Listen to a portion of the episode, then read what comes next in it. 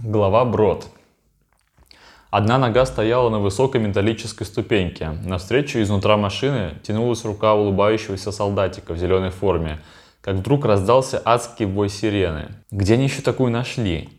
В моей памяти хорошо отпечаталось резко посерьезневшее лицо солдатика. В нем как будто переключился режим. Он стал серьезным, взгляд перебежал на экраны внутри БМП. Несколько секунд ничего не происходило. Я стоял одной ногой на верхней ступеньке, второй на нижней. Приучил себя с детства через одну перешагивать.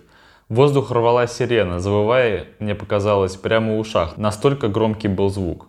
По лицу стекали капли начинавшегося холодного дождя. Страха пока что не было. Я испытывал облегчение от того, что мне не придется сейчас выступать. В машине зашипело, из рации понесся лающий голос.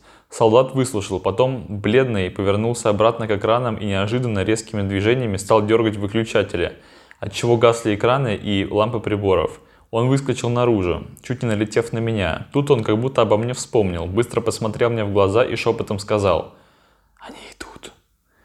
Я охуел на месте. Еще вчера мы с Жанной удирали от этих существ из заброшенного завода, хотя казалось, что это было еще в прошлой жизни – и вот это снова повторяется. Ощущение безопасности, которое появилось по прибытии в лагерь, дотянулось корнями до привычки к домашнему комфорту. А теперь эти корни безжалостно выдирались, заставляя переживать потерю чувства безопасности заново. Я спохватился. Девочки рядом не было. До меня стало доходить, что за суматоха происходило около моста, когда мы с ней разминулись. Меня заносил на поворотах. Дождь и ступни сотен людей превращали траву в подобие отстойника, куда сливают коровье дерьмо, только здесь не было запаха. Я добежал добежал до того места, где дорога, идущая прямо от моста, упиралась в зеленую палатку нашего самопального штаба. «Матерь Божья!» – закричал человек рядом и прислонил руку козырьком к колбу, как будто не дождь, а яркое солнце лилось ему в глаза. Он смотрел в направлении моста. Там, когда волна звука сирены затихла, раздавались хлопающие звуки, выстрелы. Я ничего не увидел. «Это вы, философ?» – вырвался голос из уплотняющейся стены дождя.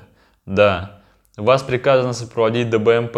Я только что оттуда, со мной была девочка, без нее я не вернусь. Парень не стал спорить, он был шокирован происходящим. О точке сбора на случай, если мы разменемся, мы с Жанной не условились, но я решил, что с наибольшей вероятностью она будет в палатке Василия, если не найдет родителей, конечно. Я снова побежал по жидкой грязи, по которой пока что просто нервозно носились люди, не часть своих стоянок к соседям в надежде узнать, что происходит. Когда я оказался на приблизительном месте расположения палатки, Вдруг стало ясно, что в изменившихся погодных условиях найти ее практически невозможно. Все изменилось. Цвета, построение других палаток. Некоторые из них были полусобранные. Некоторые просто валялись, раздавленные мечущимися людьми.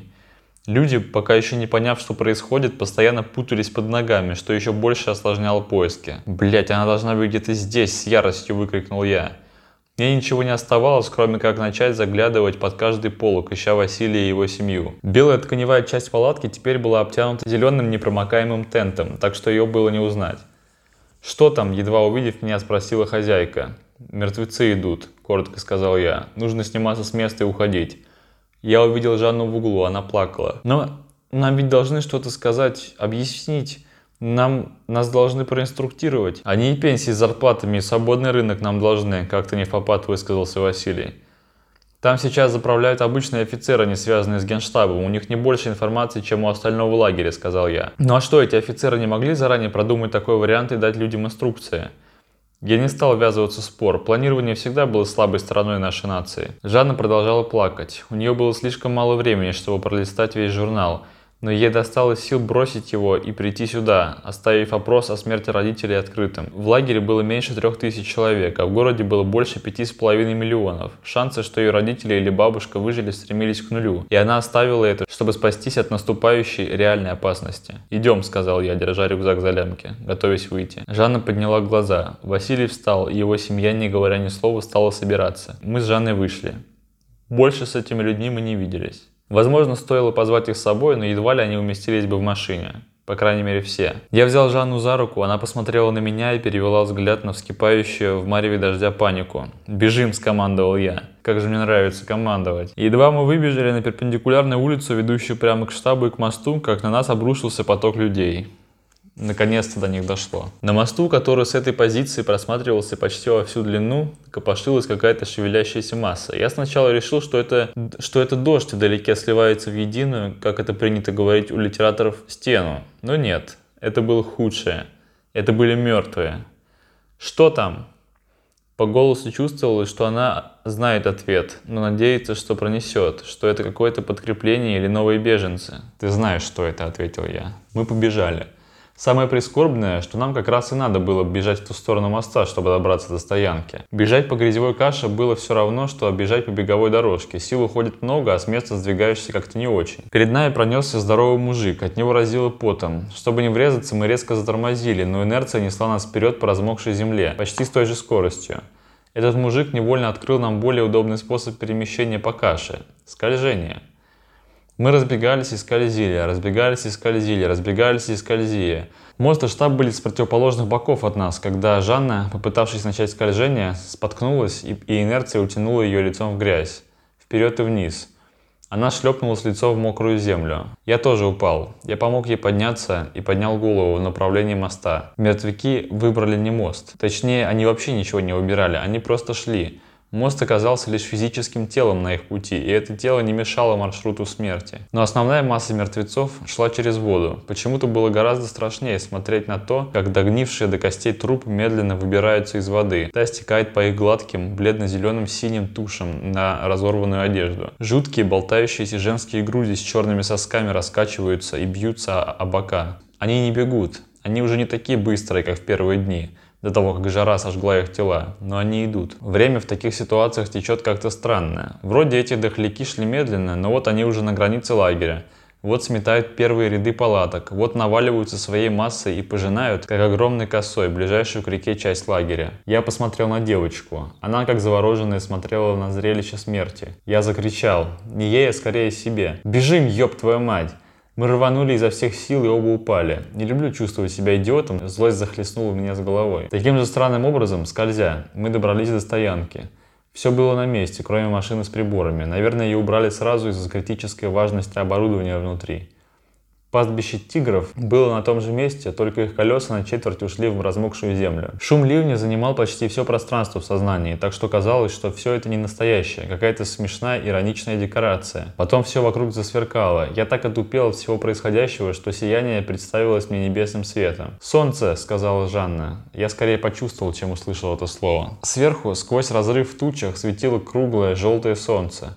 Оно приятно грело мне лицо, когда я, зажмурясь, смотрел на него. Приятные лучики тепла через шею, доходя до спинного мозга, расходились по всему телу. «Дорогу!» – заорали сзади. К нам через толпу пробирались офицеры, окруженные отрядом солдат с автоматами. Часть из них имела примерно такие же, как у нас, бледные лица, но другая сохраняла на лице сосредоточенную сухость морща складки на лбу и в углах губ. «Хорошо, что вы здесь», — сказал генерал. «Сейчас вы сядете в эту машину и уедете отсюда.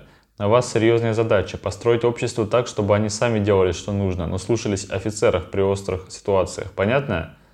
Понятно, слабо сказал я. Так, садитесь, остальные за мной. Товарищ генерал, поезжайте вы, мы задержим этих исчадий. Вы говно из жопы задержать не можете, за мной я говорю. Было странно наблюдать, как этот сухой, невысокий, пожилой человек приказывает людям, которые гораздо сильнее его физически, и как они его слушаются. В тот момент он излучал силу, почти физически ощущаемую на расстоянии. Я попытался ухватить это, вложить в себя, как я вкладывал знания из книг. Едва он и группа офицеров и солдат ушли, как из кузова БМП показался майор Коненков. Он прищурился в направлении только что ушедших, и в этот же момент сбоку от него появилось очертание человека. Оно напоминало нас, как летучая мышь напоминает орла. Примерно так можно описать дальнее общее сходство ходящего трупа и человеческого тела. «Берегитесь!» – первой сориентировалась Жанна. Ему повезло, мертвец был медлительным. Когда мы оказались в машине, майор повернул маленький рычажок, нажал на кнопку и двигатель заревел. «А как вас зовут?» Чтобы выпустить рискучее напряжение внутри, спросил я. «Юрий Александрович», — ответил майор. «А вас?»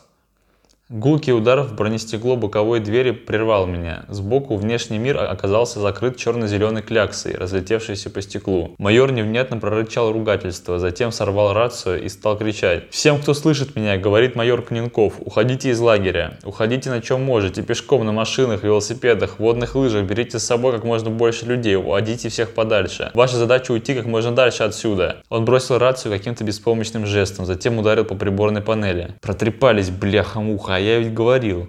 И ты ведь говорил, да? Он повернулся ко мне, как бы ища поддержки. Говорил. Он дернул ручку передач, нажал на педаль, машина поехала задним ходом, сминая толпы уже добравшихся до, до сюда троглодитов. Это было как-то необычно. Они пришли сюда чуть ли не всем городом. В городе они набегали, только получив сигнал через сохранившиеся органы чувств, как животные. Но на том берегу реки не было всей этой орды, чтобы увидеть нас. Они пришли сюда, и пришли разом. Это было нашествие. Что-то бросило весь поднявшийся из мертвых город на нас. Удары о внешнюю сторону кузова стали настолько частыми, что это стало похоже на крупный град. Воя сирены и дождя в машине слышно почти не было, только удары и иногда хруст ломаемых колесами костей. Машина пятила задом уже секунд 10. Мы вполне могли ехать и по живым, по крайней мере, мы точно уже въехали в зону обитаемых палаток. Судя по этим самым палаткам, мелькавшим в просветах стекол, забрызганных спекшимися мозгами. Вдруг машина резко встала. Я испугался, подумал, что двигатель заглох. Нет, майор переключил передачу. Мы начали двигаться вперед, разворачиваясь. Я думал, такое бывает только в фильмах, но ирония судьбы, видимо, решила явить себя в своей красе и здесь. В совсем узкий просвет на грязном стекле я увидел голову с торчащим снизу позвоночником. Это был тот солдатик, который, улыбаясь, протягивал мне руку, чтобы помочь войти в БМП, прежде чем включил сирену. Мощные дворники разгребли грязную жижу на лобовом стекле, и майор пустил машину вперед. Мы ехали довольно быстро, но все равно можно было рассмотреть творящийся вокруг ад. Всюду, сколько хватало глаз, была колышущаяся орда мертвых. Некоторые очень медленно, некоторые быстрее, заполняя собой пространство, предназначенное для живых. Отравляя своим гноем растекшуюся от дождя землю, они ползли, карабкались, цепляясь за то, что осталось им от настоящей жизни пытаясь утолить свой неутолимый голод, предназначенный только чтобы создать себе подобных. Они захлестывали живое поле людей, делая его кладбищем. Только это не было нормальным кладбищем, где покойники спокойно гниют в своих последних домах. Это был пир, даже не пир, торжество смерти. Мертвые рождали мертвых, и вот уже те, кто только что бежал от мертвецов, если количество укусов было не слишком велико, чтобы повредить двигательные мышцы, теперь несутся за живыми в поисках новой плоти, чтобы посеять в ней смерть. Мы поравнялись с беременной, с трудом бежавшей по коричневой жиже.